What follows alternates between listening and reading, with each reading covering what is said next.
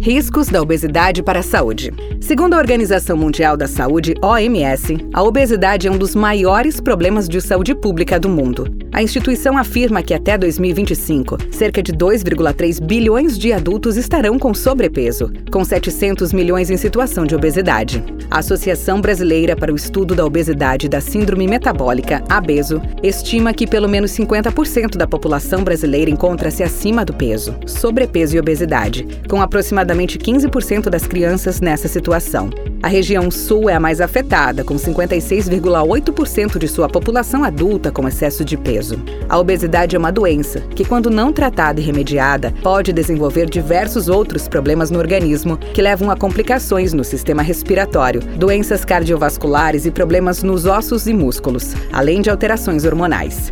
Fique sintonizado com a nossa rádio e saiba quais são as principais doenças atreladas ao surgimento da obesidade.